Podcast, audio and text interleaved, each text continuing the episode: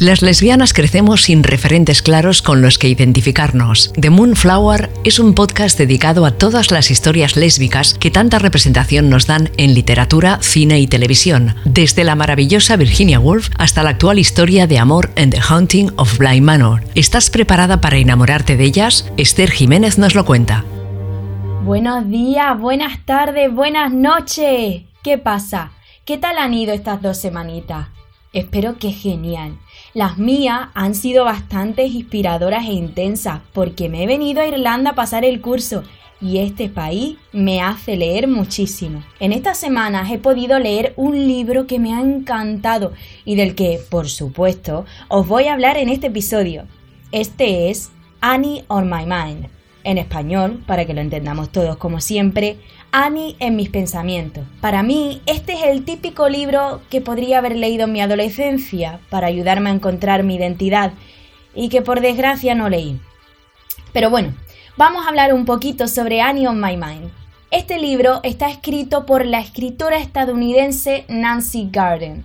Y querida Nancy, hija mía, te doy las gracias desde Irlanda hasta donde sea que esté. La pobre falleció en 2014 porque esta señora escribió sobre el amor entre dos mujeres en una época en la que no estaba muy bien visto, concretamente en 1982. Así que gracias por arriesgarte, Nancy. En cuanto a la historia, evidentemente el libro narra la historia de amor entre dos chicas. Estas son Lisa y Annie. Y lo hace desde el punto de vista de Lisa, de manera que vivimos la historia a través del ojo de esta chica, de la perspectiva de Lisa. Annie y Lisa se conocen en un museo de Nueva York y aunque sean tremendamente diferentes, quedan conectadas para siempre. Esta conexión es muy bonita y complicada al mismo tiempo, ya que ambas se dan cuenta de que son lesbianas y cada una pues lo gestiona a su manera. Si nos adentramos en su relación, es verdad que al principio pensaba que rozaba un poco lo tóxico. Sin embargo, a lo largo del libro, las dos se dan cuenta de que no son dos mitades separadas, sino que cada una tiene su personalidad e identidad, y de que eso es lo guay en el amor. Por eso me gusta definir esta relación romántica como simbiótica. Yo creo que cada una se alimenta de la otra y eso es muy, muy, muy guay. Annie es una chica oscura, intensa y caótica para mí, mientras que Lisa es más luz, más orden y más razón. Entre las dos acaban haciéndose un balance, en mi opinión, ya que la vida de Lisa se acaba haciendo más intensa y la de Annie más racional. Yo creo que siempre debe de haber una mezcla de razón y desorden en la gente, y a lo mejor estas chicas encuentran su balance juntas.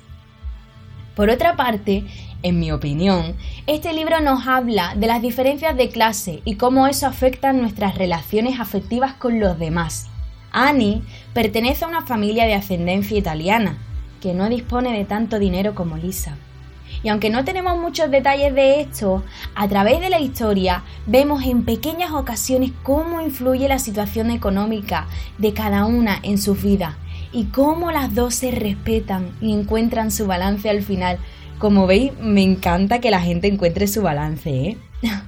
me parece digno de mención también cómo se contraponen dos generaciones de lesbianas en este libro y cómo las nuevas generaciones están llenas de esperanza y de luz en cuanto a estos temas.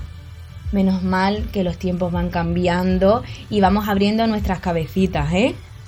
Mientras que la primera generación de lesbianas no os menciono quiénes, que no quiero spoilear.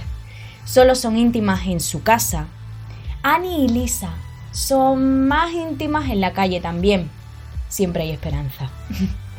También quería decir que me parece muy fuerte el punto de vista de Nancy de que el amor todo lo puede. Annie y Lisa nunca o casi nunca dudan del amor que sienten por la otra, aunque estén viviendo unas circunstancias bastante difíciles con respecto a su alrededor. Y yo tengo que decir que no sé si habría tenido tanto valor como Lisa de seguir pensando que eso es amor. De hecho, dudé muchísimo en mi adolescencia, porque al final uno aprende lo que aprende, por desgracia. Pero bueno, lo importante es ir cambiando lo que les enseñamos a las nuevas generaciones y ya está. Ahora os voy a leer algunos extractos que me han gustado del libro, a ver qué os parecen. Pero ¿qué es la moralidad exactamente? ¿Y qué significa ayudar a alguien? ¿Ayudarles a ser como los demás? ¿O ayudarles a ser ellos mismos? Ellas son mayores. Tal vez tuvieron que hacerlo, pero... Ay, Lisa, yo no quiero esconderla. La mejor parte de mi vida, de mí misma. Lo importante es lo maravilloso que fue sentirla tan cerca y la certeza insoportable y definitiva de que somos dos personas en lugar de una. Pero también es saber lo maravilloso que es eso, que a pesar de ser dos personas distintas, casi podemos ser una sola persona y al mismo tiempo deleitarnos en la singularidad de la otra. Bueno, bueno, bueno, bueno. Intenso, ¿verdad? Si es que este libro es perfecto para leerlo siendo adolescente. Pero bueno, tengo que decir que he disfrutado como un adolescente leyéndolo y que me alegra tener acceso a libros así. ¿Y vosotras conocéis esta novela? ¿Os gusta? Ya me contaréis. En fin, no os entretengo más, que os esperará un día muy, muy largo. Que paséis buena semana y nos vemos muy pronto, ¿eh? Adiós.